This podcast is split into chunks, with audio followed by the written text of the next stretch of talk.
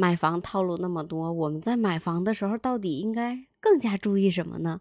欢迎来到热点糖叨叨，我是 T 糖。微博上曾经有过这样一个问卷调查，问题是农村年轻人结婚是否要在城里买房？当时这个问卷的投票结果是百分之八十三的问卷人认为自己的家乡年轻人结婚需要在城里买房，百分之十七的认为自己家乡年轻人结婚不需要在城里买房。那你觉得呢？在这个问卷下边，大部分网友留言说：“那是我买不买房的问题吗？不应该是钱到没到位的问题吗？”还有的说：“二十五到三十岁算年轻人了吧？但是我根本攒不起首付。”所以，在今年的房地产形势下，不管是开发商还是二手房的房主，都推出了零首付、负首付、低首付。那这次首付够了，为啥还不买呢？甚至很多之前我们根本没注意过的城市，在今年也引起了大家的注意，比如鹤岗，还有和它只差了一个字的鹤壁。而这些城市最吸引我们的就是几千块钱买套房，几万块钱就能买套房。比如前段时间吸引大家眼球的一个北京的购房者，本来他只是开了一家淘宝店铺，想为自己找一个便宜点的房子作为库房，但是没想到一入房产根本停不下来。他买房的消息还曾经登上过热搜。比如他在鹤壁的老城区一个本地人根本看不上眼的地方买了十四套房子，花了三十万，其中有十万在鹤壁买了八套房子。也就在前几天，他又入手了一套三室一厅的房子，总共花费一万八。这个房子的房龄已经三十一年了，屋内的地砖上布满了霉斑，白墙也已经被烟熏得黢黑，一进去给人的感觉就好像是一个毛坯房。而他买的这些房子都存在着像我们正常购房者难以接受的缺陷，比如位置远呐，然后设施比较陈旧啊，屋顶漏雨呀。但是他这种房子已经买了十五套了。他买的最便宜的一套房子是位于老城的鹤山区的，房价只有一千块钱，还能办房产证。这个房子是一栋红砖的瓦房，并且周边没有什么配套，出来旁边就是一条直通省道的马路。在马路的对面就是二矿小区，很多人已经忘记了这栋楼到底是什么时候建的。在大家的印象里边，猜它大概已经有五十年了。在丁乐买房这件事情冲上热搜之后，也有记者联系过他，和他一起去看了一套房子。当时记者说，感觉这个房子里边好像有脏东西，一进来就觉得后背发凉。他们看的这套房子是一个五十平的两室一厅，进去给人的感觉就好像是小豆腐块拼接而成的。曾经的房主可能为了让房子看得更大一点，于是在一面墙上镶了一大面很大的镜子，在镜子中可以看到碎在地上的吊灯。还有长着青苔的屋顶，还有已经泛黑了的壁画。如果在阴天的话，即使是在上午十点左右的时间，房子里边也会显得特别阴暗，甚至在房子里边可以听到汽车的声音，但是显得离得我们很远。丁乐当时跟记者介绍说，他打算把这个房子用来做直播，把房间里边都装上摄像头，夜晚开个灯，人也不用进来，远程直播就行了。他说这样肯定有人看。因为我曾经做过中介，当看到丁乐一千块钱买房的时候，我不禁就感慨了一句：“我说，既然中介能找到一千块钱的房子，为什么中介不买呢？”但是转过来又一想的话，既然中介能找到一千块钱的房子，他也不买，是不是证明这种？几千块钱的房子在当地也是比较常见的呢。从前面丁乐的五十多平的房子可以看到，可能几千块钱的房子存在的是在老城区，可能离社区比较偏远，或者房子根本没有什么配套，已经说不清多长时间的房龄，加上斑驳的外墙体。是不是这栋楼已经被大家遗忘在了一个角落里，甚至这么长时间以来的发展都没有发展到那里？如果是你的话，有这样一套一千块钱的房子，你会买吗？之前在二零二零年的时候，也有一位上海的网友记录过他在鹤壁买房的经历。他当时在鹤壁买房是一共花了三万七千块钱买了一套顶层的房子。冬天的时候，他会在房子里边打游戏。猫冬，等到天气暖和了，就开始回上海继续打工挣钱，属于干半年歇半年，有一点东北人在冬天去海南的感觉。在我们面对我们现在上万块钱房价，甚至几万块钱房价的时候，看到这些几万块钱就能买套房子的地方，真的让我们觉得有一种香饽饽的感觉。但是我在网上也查了一下，其实鹤壁的房价并不低。就比如在齐滨区还有开发区这样的新城区里边，新房的房价每平米大约在五千到一万块钱之间。区内的省重点高中每年平均有十个学生考上清华，附近的学区房每平的价格也都破万了。如果这些地区的房价和我们现在所在城市对比来说，价格基本上上下也差不了多少，也是需要我们普通人花费半生的心血来买的吧。而这个地方的老城区距离新城区的距离只有二十多公里，价格相差却很大。在这边，你可以花三到五万的价格就能买套房子。这边大部分的房子都是当时分配的，比如无线电厂或者供电处、矿场的家属小区。而老城区几万块钱的房子，对于当地的人来说，并没有什么吸引力，因为大家觉得，如果在老城区买房的话，以后娶媳妇儿都很困难。如果想娶媳妇儿的话，还是要在新城区买。老城区晚上夜幕降临之后，会看到很多老人牵着孩子出来遛弯儿。即使边上也有蜜雪冰城，也有各种商铺，但是逛得多，买的少。在新城中可以看到高楼大厦林立，甚至有商业综合体，也有万达广场，还有海底捞。有些店的门口甚至会排起很长的队。不过新城跟老城的消费也是不一样的。比如在老城，你永远可以找到一块钱一捆的青菜，甚至有些在新城居住的人会坐着公交去老城买菜。也有的记者把鹤岗和鹤壁做过对比，说鹤壁的面积为两千一百四十平方公里，只有鹤岗的七分之一，但是鹤壁的人口反而是鹤岗的两倍。在交通上呢，鹤壁也比鹤岗更便利得多。比如坐高铁的话，到南边的郑州大约需要四十分钟，到北边的北京只需要两个小时。在两个市的 GDP 的数据上，鹤壁也远远超过了鹤岗。在二零二二年的时候，鹤岗全年约四百零九亿，而鹤壁呢为一千一百零七亿。从这些数据中可以看出来，位于京广线上的鹤壁拥有更好的地理位置与气候环境，然后整座城市呢也可能比鹤岗更具有竞争力。最近在网上还看到过这样一个热搜消息：一个二十岁的小伙月收入六千，却背负了百万的房贷。根据新闻介绍说，小伙白天工作，晚上还要摆地摊儿，每天工作时间大约十四个小时，在午休的时候准备食材，下班之后出摊儿。根据新闻显示，小伙现在是在一个工地里边当技术的文员，一个月工资大约六千块钱。在去年的时候，家里想，哎，给孩子买套房吧，于是就给他买了一套房子。每个月需要自己还四千块钱的房贷。根据小伙子介绍，说自己白天的工作时间是上午八点到十一点，下午两点到五点。他会利用中午的时间提前准备好食材，下班后会直接去小吃街摆摊卖土豆泥。一般会从五点半摆摊到十点。现在已经摆摊四天了。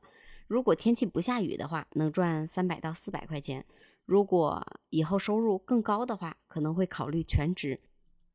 在这个热搜下边，有的网友留言说：“这也太励志了吧！二十岁就背负了百万的外债。”然后也有的说：“这是在宣传我们别在乎什么工作性质了，不行就摆摊挣钱吧。”还是说大学生别矫情了，该摆摊摆摊吧。然后也有的说：“那这样生活的意义在哪儿呢？”还有的网友说：“那是不是证明我辛辛苦苦赚的钱最后都给银行了呢？”如果可以选择的话，你是选择一个偏远的地方，几万块钱买一套房子，还是选择生活在便捷的大城市里边，却要背负高额的房贷呢？在面对高房价的时候，有的人说涨吧，再涨就不买了；也有的说再等等，等等房价还会更低的。然后也有的说，我还不如租房呢，为什么一辈子非得要拼一套房呢？甚至在微博上，深圳房子有断供情况的时候，还有人发过移动的岗亭，说不如买个这个吧，睡觉不会有蚊子咬，比睡桥底下还舒服，车不敢撞，猫不敢咬，有人管了你就推走，晚上随便停个位置就有地方睡觉。那现在都出来低首付、零首付、负首付的房子了，为什么还没有人买呢？有的人说，那我付的少，我贷的不就多吗？贷的多，利息不就多吗？也有的说，那你不是没钱吗？你才贷的多呀。既然有这么好的政策了，我觉得可以冲一下。那面对零首付、低首付、负首付这些房子的时候，你是不是也冲动过？哎，我要不要买一个更大的？哎，我要不要多带点富裕的钱？我还能花。原来买房得看着手里边的钱，现在不需要花那么多钱，我还可以一步到位了。那真的是这样吗？我们先来算一笔账，比如前段时间的热搜消息：五百二十万的房子做到五百七十万，可以。自己还拿五十万，我们按零首付和负首付来算一下。比如我们贷款总额是五百二十万，按我们这边首套利率三点八来算，贷款三十年，累积的利息是三百五十二万两千七百二十点八零元，累计还款的总额是八百七十二万两千七百二十元。如果说按五百七十万来算的话，利率是首套百分之三点八，贷款年限三十年，累计利息是三百八十六万一千四百四十五元。累计的还款总额是九百五十六万一千四百四十五元。同样贷三十年，三点八的利率，五百二十万跟五百七十万总共相差八十三万八千七百二十五元。五百二十万和五百七十万每月的月供是两万四千二百二十九点七八元和两万六千五百五十九点五七元。做到零首付之后，给你五十万，你这五十万能付多长时间的月供呢？你确定能还得起吗？而如果按五百二十万的房子，首付百分之三十，一百五十六万，贷款三百六十四万来算，累计利息是两百四十六万五千九百零六元，累计还款总额是六百一十万五千九百零六元。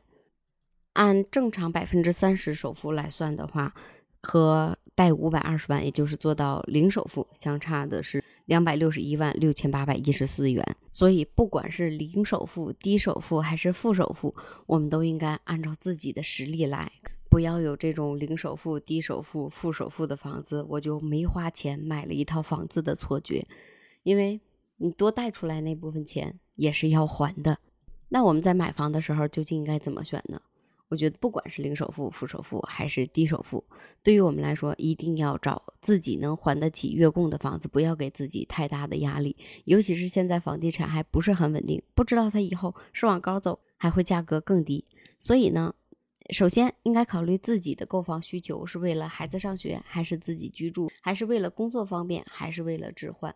先把自己对这个房子的期望和对这个房子的愿景先列出来吧。还有很多老城区的房子，即使它在城区的中心，但是它的房龄很老了。就像我们唐山丰润这边，嗯，很多房子都是八几年的房子。由于现在房地产不是很景气，可能这些房子也能够做贷款，但是后期如果政策有调整的话，这些房子你想出手，可能就只能卖给全款的客户了，这样就会筛掉一部分的客户。对于老破小的房子。在购房的时候，一定要注意一下房子的防水情况，还有上下邻居，还有下水管道的问题。尤其是在老小区房子交易的时候，一定要把水电煤气物业费给交接清楚。因为之前很多老小区的房子都是职工分配的房子，当时工厂在景气的时候，有些工厂会负担一部分的取暖费、物业费。或者全部的取暖费、物业费，但是后期工厂撤离之后，这些物业费、取暖费是需要个人自己交的。但是有些业主可能已经去了其他的城市，这房子就空在那里了，然后就欠了很多年的水电煤气物业费，所以这些费用一定要交接清楚，尤其是取暖费和物业费。对于购买新房的用户来说，不管这个房企广告打的有多诱人，首先要看一下。这个房子的物业是不是自持的物业？很多新楼盘在推广的初期也会打出来万科物业、绿城物业，但是很多物业都是外包的。过了几年之后，很有可能这个物业就更换了，但是再换什么样的就不确定了。因为从事房地产十多年了嘛，我的感觉就是高端盘会比低端盘抗打。就是哪怕市场不是很好的话，它的价格也会比低端盘的价格相对于来说稳定一些。还有有的开发商在前期打广告的时候会打出来什么湖景房、河景房、山景房，其实仔细观察一下，你会发现有很多湖景房就是一个小湖泊或者一滩水，然后山景房就是一个小山包，并且对于我们的生活来说，我觉得没有太大的用处。还有对于一些海景房来说。嗯，比如刚去海南那边想买一套度假房子的，很多人会有优先的选择。哎，我要不要买一套海景房？但是其实买海景房，我觉得不如买一个近海的房子，而不是亲海的房子。因为当海风吹过的时候，它对里边，尤其是木质的家具或者藤制的家具，它是有一定腐蚀性的。然后我们在看短视频的时候，也经常会看到博主说买房一定要买位置好的。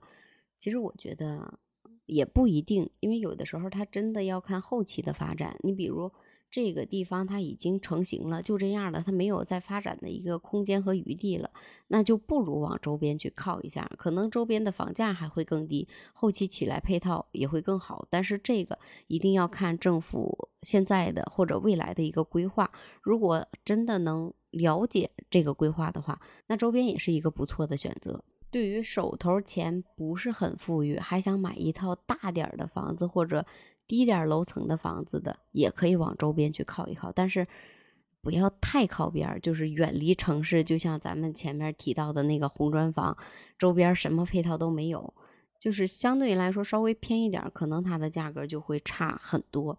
就像我们现在所在这个城市有一个光华道，在光华道下边有一座桥。那桥一下去的时候，有几个项目，大概的价格是八千左右块钱。但是当下完桥之后，你再往里边拐个小弯儿，里边的价格就是不提房，价格基本上是在七千左右，甚至低楼层的七千左右，平米大约可以差出一两千块钱这样子。用中介的话来说，就是离城不离城吧，并且一般这种边边角角的项目，它的户型会设计的更好。买房如果有实力的话，高端盘自持物业的优先。